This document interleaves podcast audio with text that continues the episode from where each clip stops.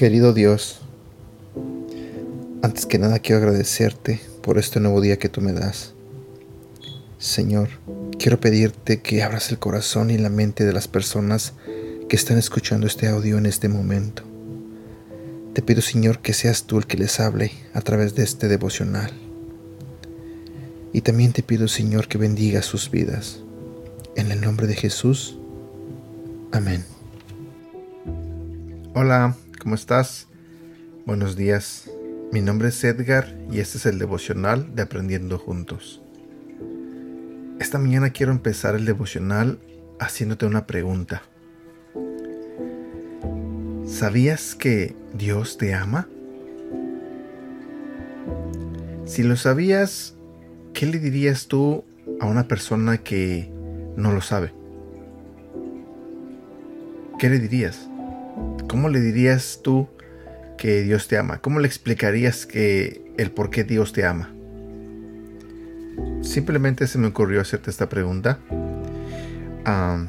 el día de hoy vamos a hablar de un tema que se titula Confiesa. Este devocional es la continuación del devocional que hicimos el día de ayer, que habla sobre el corazón.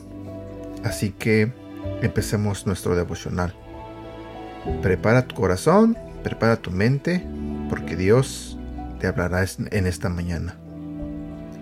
El primer enemigo del corazón es la culpabilidad.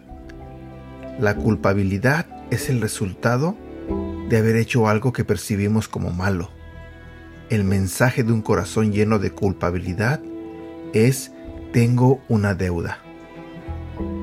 Considera al hombre que abandona a su familia para irse con otra mujer.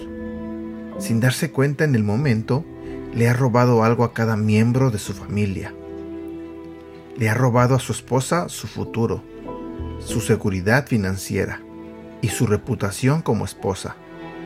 Desde la perspectiva de sus hijos, este hombre les ha robado sus navidades, tradiciones, su seguridad emocional y financiera, cenas con la familia, y la lista sigue y sigue. Ahora, el hombre que hizo todo esto no piensa en términos de lo que ha robado. Inicialmente piensa en términos de lo que ha ganado. Pero en la primera ocasión en que su hija pequeña le pregunta, ¿por qué ya no amas a mamá? Se conmueve su corazón. Ahora siente culpabilidad. Papá tiene una deuda. Nada, aparte de pagar la deuda, aliviará el corazón de su carga de culpabilidad. Muchos tratan de pagar sus deudas trabajando, sirviendo, dando y aún orando. Pero no se puede aliviar la culpabilidad con buenas obras, servicio a la comunidad, con la generosidad, ni sentado en la banca de una iglesia.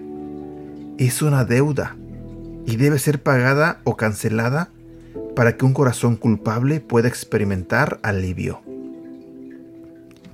Mi pregunta para ti es, ¿cómo logras que se cancele tu culpabilidad?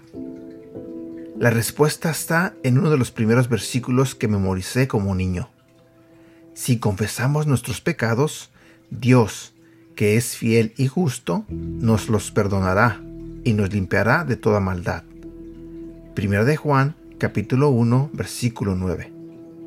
La confesión tiene el poder para romper el ciclo del pecado y al igual que una receta médica, tiene efecto cuando se aplica correctamente. La aplicación correcta sucede cuando confesamos nuestros pecados, no solamente a Dios, pero también a las personas contra quienes hemos pecado. Las personas culpables suelen repetir sus ofensas. Mientras cargas con un secreto, Mientras tratas de aliviar tu conciencia diciéndole a Dios lo mucho que lo lamentas, te estás preparando para repetir el pasado. Sin embargo, si comienzas a confesar tus pecados a las personas contra quienes has pecado, hay mayor probabilidad que no regresarás a cometer nuevamente esos mismos pecados. Confiesa a Dios y a los demás y así matarás el enemigo que está en tu corazón. Mi pregunta para ti el día de hoy es, ¿por qué motivos te sientes culpable? Confiesa tus pecados a Dios y a quien hayas lastimado. Hazlo hoy. Y aquí terminamos con el devocional del día de hoy.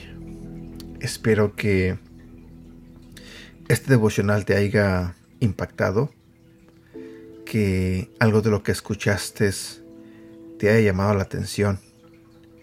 Y lo principal, espero que Dios te haya hablado y que pueda lograr cambios en tu vida para bien, por el bien tuyo, por el bien de tu familia, por el bien de la gente que te rodea.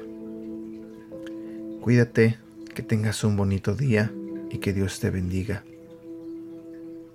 Versículo para recordar. Primero de Juan, capítulo 1, versículo del 5 al 10. Jesucristo nos enseñó que Dios es luz y que donde Dios está no hay oscuridad. Este es el mensaje que ahora les anunciamos.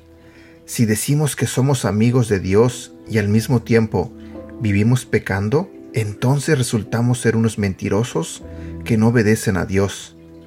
Pero si vivimos en la luz, así como Dios vive en la luz, nos mantendremos unidos como hermanos, y Dios perdonará nuestros pecados por medio de la sangre de su Hijo Jesús. Si decimos que no hemos pecado, nos engañamos a nosotros mismos y no decimos la verdad. Pero si reconocemos ante Dios que hemos pecado, podemos estar seguros de que Él, que es justo, nos perdonará y nos limpiará de toda maldad. Si decimos que nunca hemos hecho lo malo, hacemos que Dios aparezca como un mentiroso y no hemos aceptado el mensaje que Él nos ha dado.